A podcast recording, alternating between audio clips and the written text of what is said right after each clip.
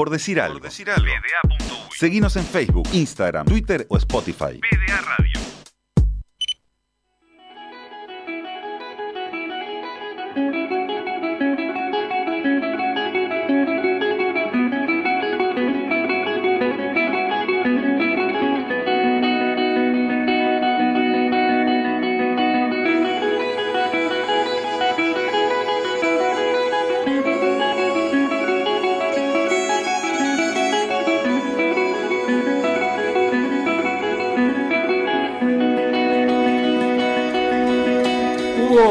Vez que Mateo dudó. Pudo haber sido Mateo o pudo haber sido cualquier otro. En Uruguay el fútbol en algún momento te tienta. Y si no te tienta, hacen que te tiente. Un tío que te regala una remera, una mamá que te lleva a la cancha, una tele o una radio siempre prendida con relatos que se meten en la cabeza. Así que Mateo dudó, como dudan los niños uruguayos. Le gustaba mucho el básquet, pero fue a probar suerte al fútbol. El básquetbol no lo abandonó, siguió yendo una vez por semana. A fin de cuentas, ahí tenía sus amigos. Y siempre que se pueda, hay que jugar con los amigos, a lo que sea. Club Social La Rañaga, con acento en social, su lugar en el mundo. A donde se quedó luego de aquel momento de duda. Las malas lenguas dicen que en el fútbol era suplente, que estaba más tiempo afuera de la cancha que adentro. Pero la historia que vamos a contar nosotros la podemos edulcorar un poco y contar que eligió los afectos. Y no sería mentira, porque algo de eso también hubo. Que tus decisiones sean reflejos de tus esperanzas, no de tus miedos, dice una frase. En su casa sonaba mucho Sabina, pero él decidió desafiar aquella frase del español que decía, al lugar donde has sido feliz no debieras tratar de volver. En el básquet el corazón es uno, obvio, pero en el básquet uruguayo hay que repartirlo para poder seguir. Jugó en otros equipos, no hay otra. Pero el club del barrio siempre está. Salió campeón con Aguada, pero ahí estaba el Larra para felicitarlos. Y entre medio de todo, aprender, que a pesar de que se crezca, siempre hay espacio para más. Así que Mateo, cuando no juega, aprende. Y no es poco. Más en un plantel tan competitivo como el de Aguada, donde los minutos valen mucho. Leandro García Morales, Babosi, Pereiras, Izaguirre, de todo se aprende. Y además se levantan copas, negocio redondo. Embajador del barrio La Blanqueada, se juega como se vive, se defiende como se piensa. Y Sarni defiende muy bien adentro de la cancha y defiende muy bien afuera. Adentro, los intereses de Aguada. Afuera, los de todos los basquetbolistas de la BUA, basquetbolistas uruguayos asociados. Adentro de la cancha corre rivales hasta asfixiarlos, pero afuera, a esos mismos tipos que dejó agotados y molestos, los defiende y cuida como a sus amigos de la infancia en la rañaga.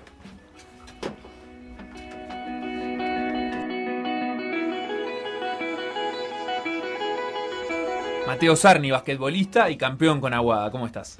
Bueno, ¿cómo anda? Primero, muchas gracias por la, por la introducción. La verdad que ya, ya fue demasiado. este, tremendo, tremendo trabajo de, de recopilación. Así que, así que sí, lo del fútbol es, es verdad también. Desde el banco siempre.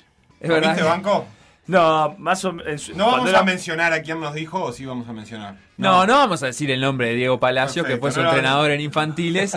Creo que estaba herido, Diego, porque justo el año que le tocaba dirigirte, eh, Te fuiste al fútbol. decidiste que tenías que combinar las pasiones. Y que fue una, fue una decisión complicada en realidad. Este, yo me fiché en Nacional, que un poco ahí en, en Nacional, en los 3-4 cuadros grandes, en séptima división, como que van muchos jugadores de lo- los talentos, se, juntan todos en esos equipos.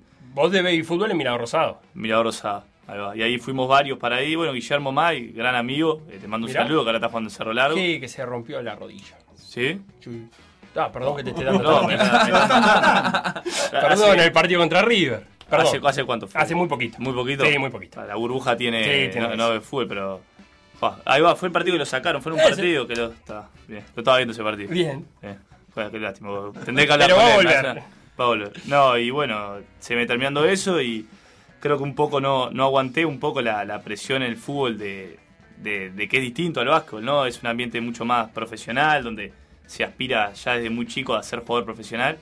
Y bueno, creo que no, no era para mí en ese momento, elegí, elegí otras cosas, estar más tranquilo, disfrutar de, de amigos, de hacer otras cosas y bueno, después se terminó dando de casualidad también que, que pude hacer una carrera en ¿De el qué básquet. jugaba un Mateo Sarni en el fútbol? De 5. ¿De 5? ¿De Sí, 5 qué? Porque hay dos tipos de 5. De Hay uno que juega bien Y el otro uno que raspador. raspa. No, mitad y mitad, cosas, mitad y mitad, mitad y mitad.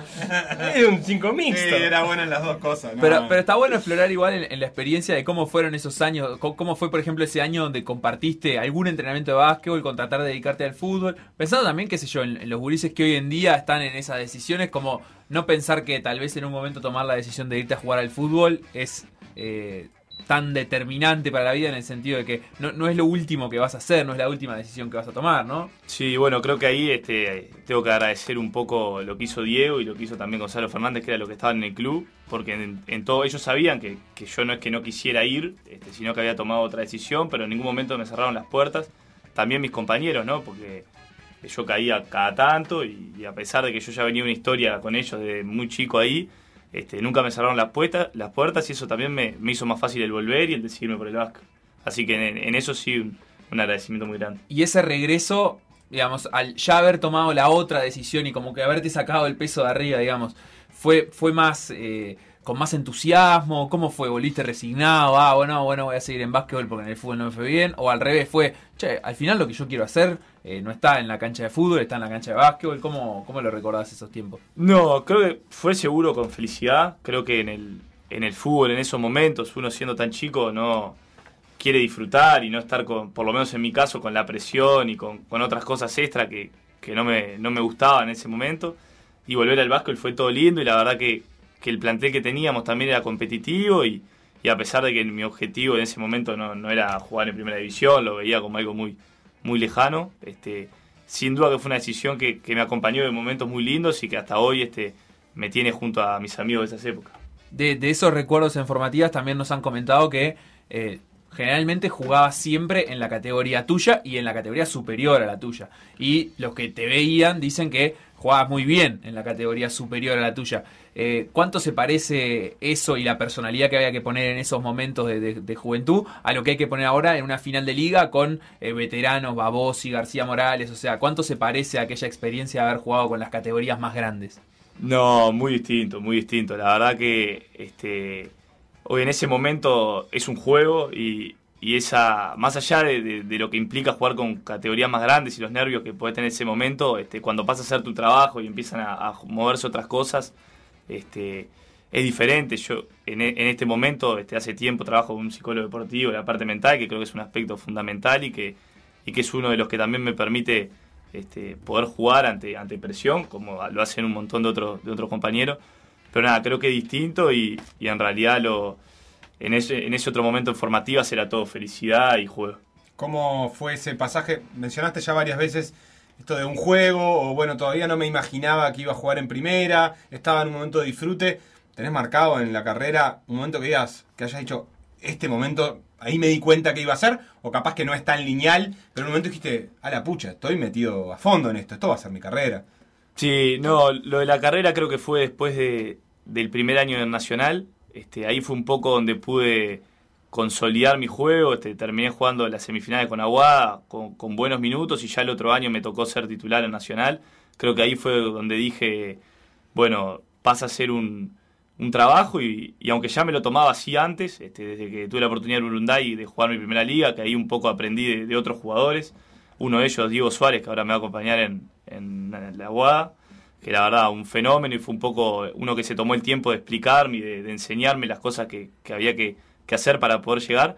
Pero creo que ese momento fue el que dije, bueno, tengo, tengo la posibilidad de jugar a esto y, y nada, también ahí empecé a, a, dejar en un segundo plano y acompañando la facultad para dedicarme más de lleno al básquetbol y, y bueno, una decisión de la que, de la que estoy contento. O sea que hasta ese momento tu plan era más bien laburar de otra cosa.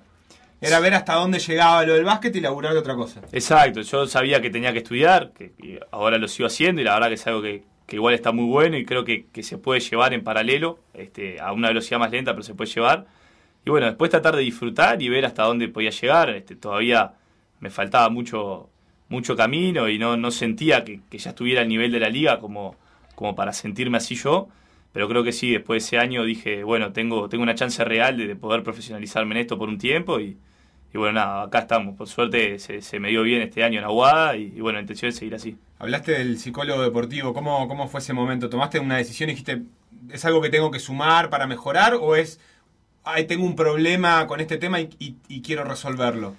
Creo que es un, un poco una mezcla de dos. Al principio sí, creo que, que fue por cuando sentís un problema, una inseguridad, como que eso te hace ir, pero ahora creo que ya es algo mucho más natural y que en realidad lo que busca es prever y acompañar.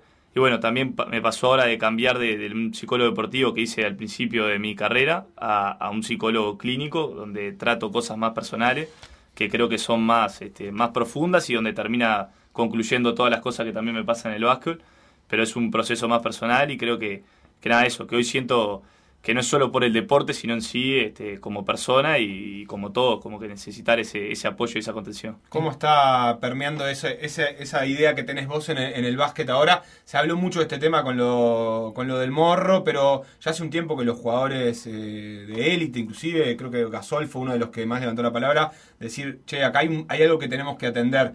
¿Está, está entrando esa, esa idea en el básquet uruguayo? ¿Cómo la ves con tus compañeros de plantel o, o- o compañeros de otros equipos?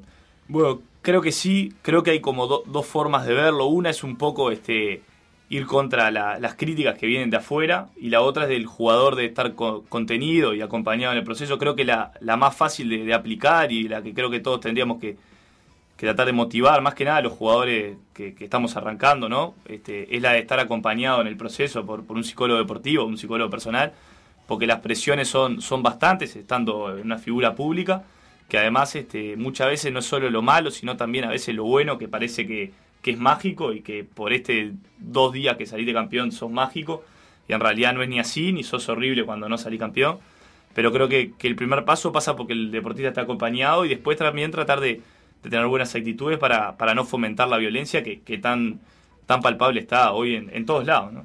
¿Cómo viviste? Ya mencionaste el tema de la violencia, fue muy polémico en las finales y, es algo que está sucediendo incluso con el deporte a, puertas cerradas, esto de, de que violencia por ahí parece una palabra pesada, pero hay, hay episodios violentos por lo menos eh, que se están dando, gritos, griteríos, eh, cosas cruzadas. ¿Cómo estás viviendo eso vos? Sí, creo que ahí hay, hay dos, dos espacios. Primero, eh, la parte de, jugadores propiamente dicha, creo que es, es responsabilidad de, de todos tratar de, de no fomentar esos, esos espacios este, y tratar de, de que las cosas que no hay, no hay necesidad específica de comentar este, queden en, la interna y, se manejen de otra forma, ¿no? Este, y después la parte sí de los dirigentes, que fue algo que pasó un poco, este, de, de gritos que, que hoy se escuchan porque, porque no hay gente, ¿no? Este, vienen, yo creo que vienen mal y van en contra de, de todo lo que ellos como representantes de la institución, de las instituciones, ¿no? Porque no es un club en general, sino son, son todos, este, tienen que fomentar y tienen que tratar de, tener un poco más responsabilidad porque, porque nada, se están di- dirigiendo a, seres humanos, a personas y, y eso son cosas que no, que no me parece que suman, ¿no? Ahí yo te pregunto, ¿no? Porque capaz que como que la opinión pública se está dando cuenta eh, de esto que sucede, por ejemplo, con dirigentes o con personas allegadas a los clubes que participan de esta manera en el espectáculo deportivo. Eh, mi pregunta para vos como jugador es, ¿vos viste esto siempre dentro de las canchas? ¿O eh, es algo que sucede ahora porque son el público que hay? ¿Antes los dirigentes estaban tranquis sentados en la tribuna o tenían la misma actitud, pero entre muchos más? No, no te puedo confirmar porque tampoco, tampoco lo ves tanto estando dentro de la cancha, pero, pero de mi experiencia personal mismo como hincha de la rañada antes, creo que, que es algo de siempre, que ahora se, se ve y creo que más que ir en contra de, de- del dirigente o de una persona específica es tratar de, de que no se acepte eh, en, el, en el todo como, como que está bien o como que es lo que tiene que pasar.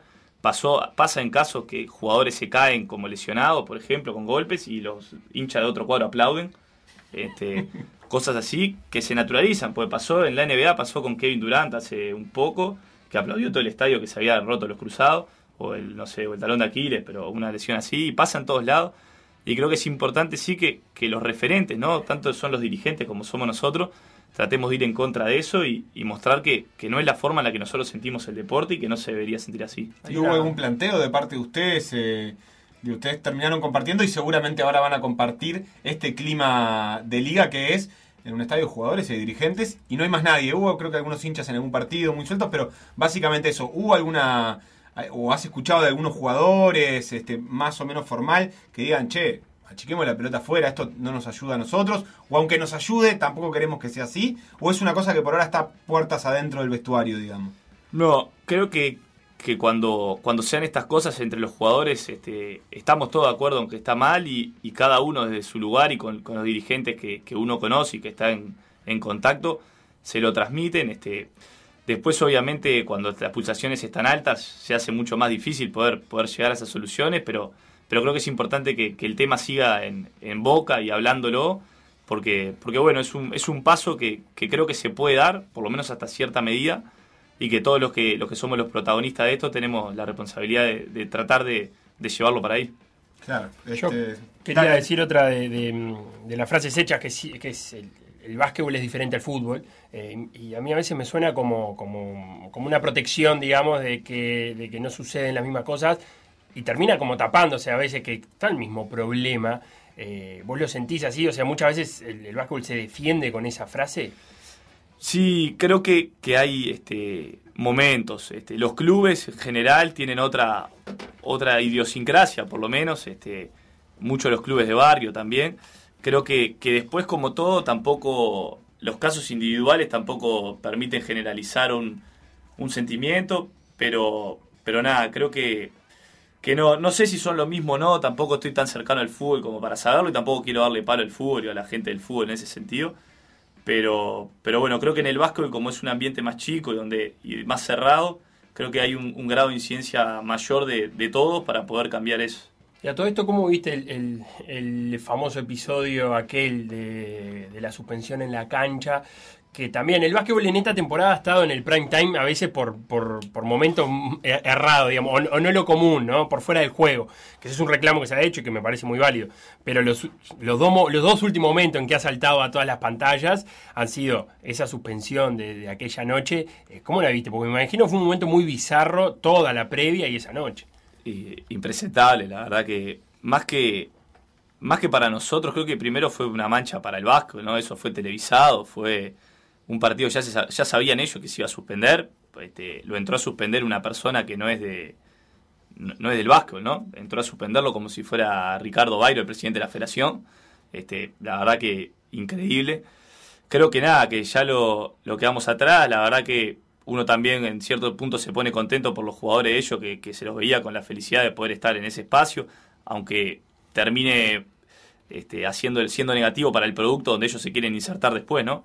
Pero, pero bueno, nada, son, son cosas que no hacen bien, que creo que después se, se tomaron las, las medidas que había que tomar para, para marcarlo y, bueno, nada, son cosas que van quedando atrás y que ojalá no vuelvan a pasar. Y, y de todo este contexto que, que estamos conversando, eh, ¿qué lugar ocupa actualmente, eh, para vos, ¿no? La, la, la, BUA como asociación de jugadores eh, dentro de, este contexto. O sea, ¿qué, qué protagonismo tiene hoy eh, las propuestas que se puedan hacer, los temas que se puedan tratar dentro de este contexto? ¿Cuán escuchados son los jugadores? Bueno, este, creo que hoy, bastante más que, que cuando arrancábamos hace un año y medio, este, creo que también es importante esto de tener un diálogo más cercano entre los con los dirigentes, entre nosotros y los dirigentes. Este, después hay que ver también el sentimiento que, vayan encontrando los jugadores y el resto de, del colectivo hacia la importancia del gremio, ¿no? Que es algo que todavía no está, que no hay una cultura gremial este, en el básquetbol. Creo que en el fútbol se mostró que es importante. Este, han conseguido muchas cosas la mutual de fútbol para el jugador. Entonces, nada, creo que estamos en ese camino y bueno, confiamos en que, en que la importancia está y que, y que la vamos a poder canalizar para, para que los jugadores se sientan respaldados y representados. ¿Qué lugar te gusta ocupar a vos ahí dentro de, de, de, ese colectivo?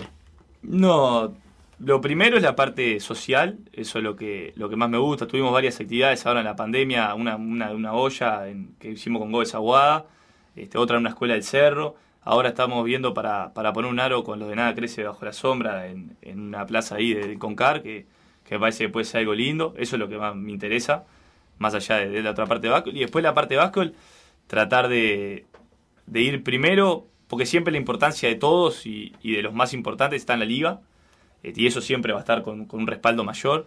Lo primero que hicimos cuando agarramos fue sumar al femenino, que, hoy no estaba, la Liga Femenina de Básquet. Este, y bueno, creo que ir por esas cosas, conseguimos un convenio con, con de educativo, que buscamos que se prolongue y tratar de que, de que abarque también la parte secundaria, ¿no? Para que los jugadores que, que muchas veces se complica esto del profesionalismo a edad temprana y seguir el liceo, después lo puedan terminar, que es algo que, todavía no está, pero que es lo que buscamos consolidar. Y bueno, personalmente va por ese lado. Y después creo que lo otro es bastante más fácil si estamos bien organizados, si tenemos buenos canales, canales de comunicación con la federación, que es la parte deportiva y donde ya hemos conseguido este, algunas cosas importantes, como es una ficha más en liga y dos fichas más en metro, para que los jugadores tengan mejores condiciones para, para seguir jugando y compitiendo.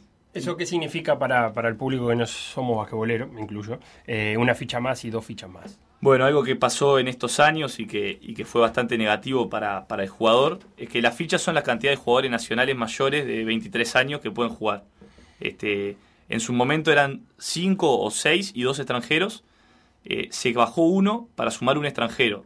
Entonces esta liga pasada quedó con cuatro fichas nacionales y tres extranjeros.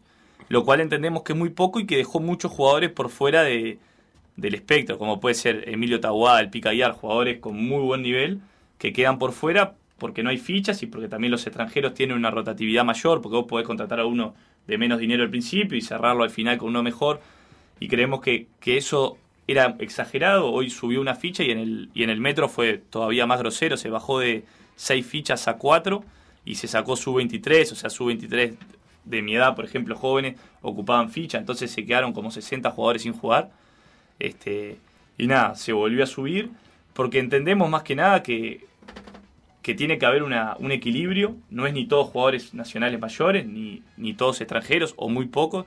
Este, en el metro pasaba que se jugaba con planteles de 7, 8 jugadores máximo, donde no había rotación y también eso impide que las prácticas tengan buen nivel y que el básquet pueda seguir subiendo. Y nada, creo que, que eso lo hablamos con los clubes, los clubes estuvieron de acuerdo, vieron que lo que pasó no fue, no fue productivo y en ese diálogo constructivo se, se llevó a, a, subir esa ficha que, que, son muy importantes porque no solo permiten a jugadores este, ya consolidados seguir trabajando, sino también permite espacios para que los jugadores jóvenes puedan insertarse. Y en ese sentido, ¿cómo, cómo ves el, la liga o el básquetbol, en el nivel del básquetbol general eh, uruguayo y si esos lugares para, para el crecimiento están? Creo que el, el nivel está, está bien, acorde, creo que podría estar mejor, creo que lo, lo más importante, y es algo que, que, también es otra cosa que hablamos con los dirigentes y estamos todos de acuerdo, es que se jueguen paralelo los campeonatos. Esto significa metro que y liga a la metro vez. y liga a la vez en simultáneo. Esto es lo que significa es que no se van a repetir jugadores, porque esto pasó mucho en, en, en el metro pasado, que jugaron muchos de los mismos jugadores jugaron liga, jugaron metro, y aparte son los que juegan la liga y los que tienen todos los roles en el metro también. Entonces el jugador de rol de metro nunca puede ir un poco más allá porque viene el de la liga. Como por poner un caso de Fernando Martínez que jugó metro y liga, jugó todos los roll de Goes y todos los roll de Colón. Ojo, eh, porque es de los mejores jugadores del Vasco uruguayo para hacerlo. Pero me parece que tendría que haber otro jugando los roll de Colón para que después pueda ir al cuadro de liga y jugarlo. ¿Y si jugar, no... jugar paralelo no le quita al metro visibilidad, televisación? Bueno, eso es algo que, que se habló ya con la con Tenfield y que, y que se, se, entendió que no, que lo, que lo importante es tratar de que el cierre del metro se dé con el principio de la liga y el cierre de la liga se dé solo para, para, bueno, para generar ese otro espacio, pero, pero creemos que no y creemos que, que el producto en ese sentido va a mejorar y se va a abrir el abanico de jugadores, lo que va a hacer que, que el Vasco Uruguayo crezca, que esto es algo que se ve mucho en, en Argentina, ¿no? Bien, clarísimo, Mateo. Eh, sacándonos del de, de, contexto, digamos, general del Habla básquetbol, de básquet, hablando de, hablando del, título, claro. De, hace dos horas del sindicato. Dale. Ahí está, ¿cómo, cómo estuvo ese, esa noche de campeonato?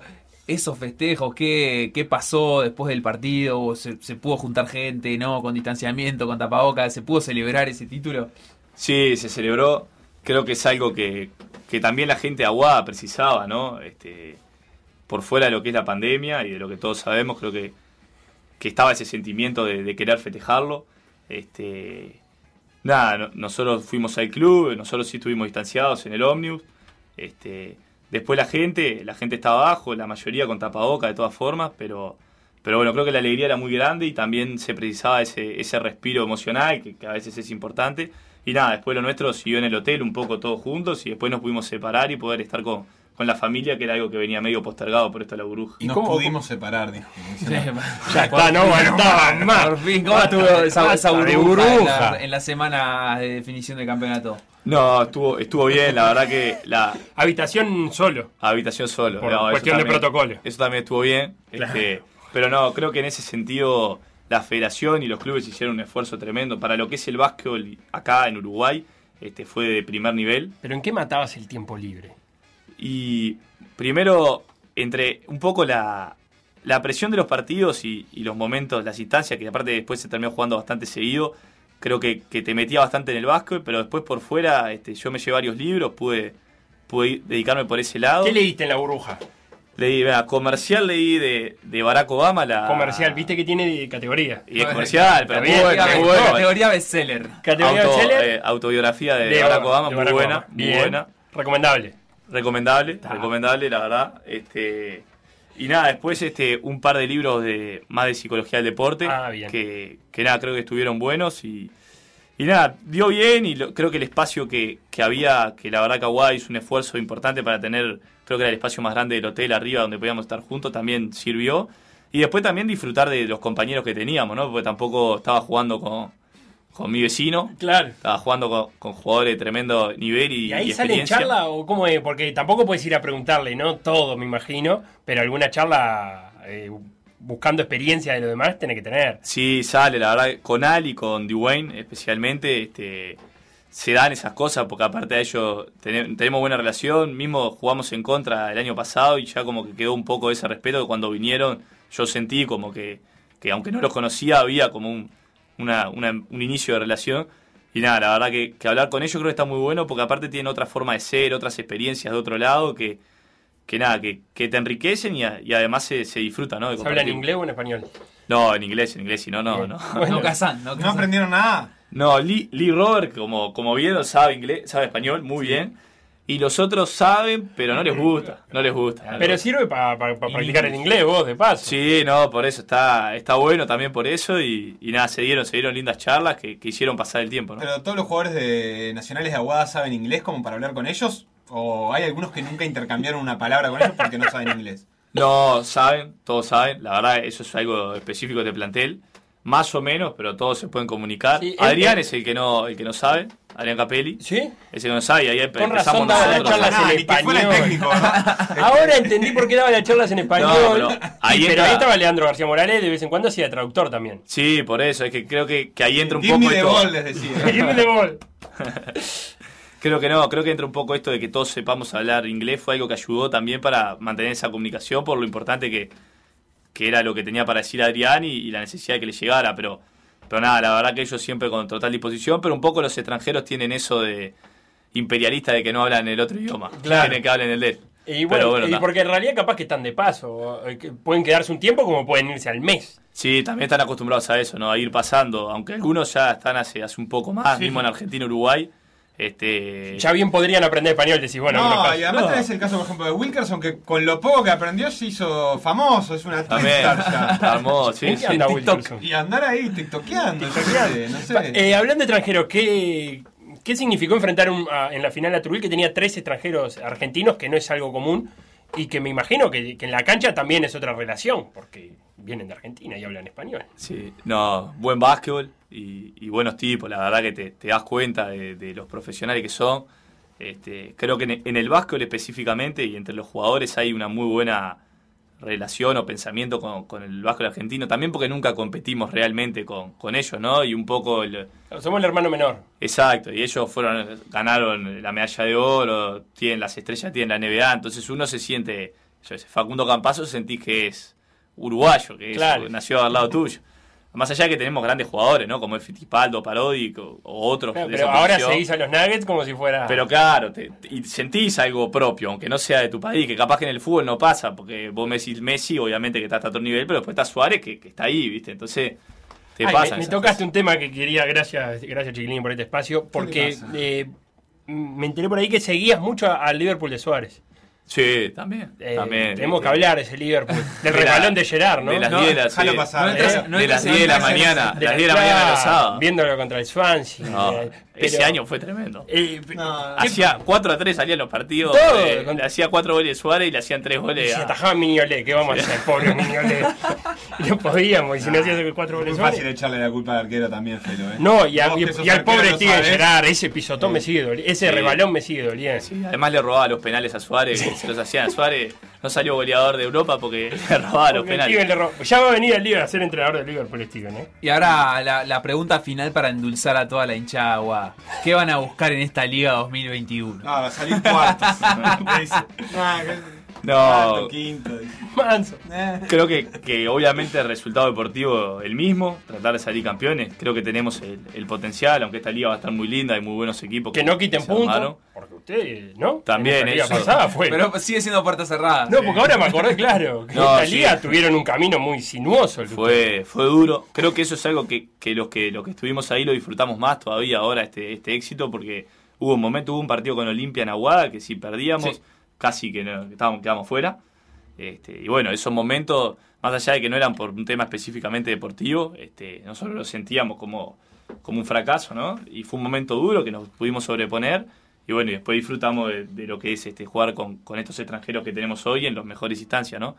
Pero para el próximo año creo que el objetivo grupal más, más basquetbolístico es tratar de mejorar un poco el, el rendimiento este, del equipo. Creemos que lo podemos hacer mucho mejor. Este, y bueno, ese es un poco el, el objetivo, más allá del de siempre, que es tratar de, de salir campeón. ¿Cómo opera en esos momentos eh, Leandro García Morales? Es un jugador muy polémico para los que no estamos en el básquet.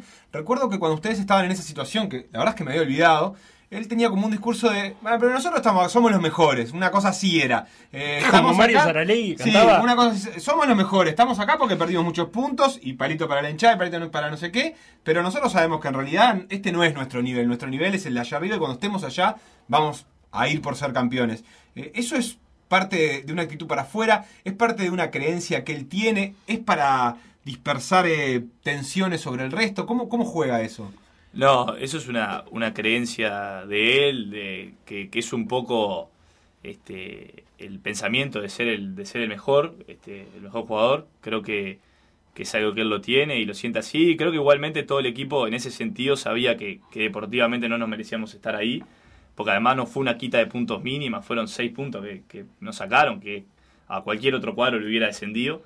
Este, entonces nada, como que también se pasaba un poco eso, que vos no sentías que estuvieras en el peleando el descenso, o peleando el descenso, no peleando no entrar al playoff, porque tus resultados no meritaban eso, no es que habías, venías de perder muchos partidos ni nada, pero lo estabas. Entonces como que encontrar esa tensión cuando vos en realidad deportivamente no la habías generado, como que fue algo que nos costó un poco y nos llevó a estas últimas instancias, pero bueno, creo que también el equipo apareció como apareció en el final, también apareció en, en esos momentos más difíciles. Pero vos que estás colgado con la psicología, por ejemplo, y con mucha lectura también, es una decisión también ponerse en ese lugar. Eh, en el caso de García Morales, y de decirlo, decir, no, eh, soy el mejor. Porque también hay otra forma de decir, la verdad que estamos muy complicados por una actuación que no es nuestra y vos tenés la posibilidad de lavarte las manos, digamos, ¿no? Nadie te está exigiendo ir a competir a ese nivel y él siempre suele tomar esa decisión de ir por todo. Sí, y creo que también es algo que, que él, que él busca para, o que el jugador busca también para, para tratar de exigirse. Este, creo que es un poco ese, ese sentimiento de, de querer hacerlo, de, de confiar de que se puede hacer y querer hacerlo. Y nada, creo que es algo que, que lo distingue a él y que, que también lo hizo que tenga la carrera que tuvo, ¿no? Mateo Cerni, basquetbolista, campeón de la Liga Uruguaya con Agua. Muchísimas gracias por, por este rato acá en PDA y éxitos para la liga que viene, que será eh, el próximo año, como dijiste recién, entre comillas, pero es este mes. Sí, exactamente. Bueno, muchas gracias a ustedes por el espacio, muy lindo y bueno, la suerte.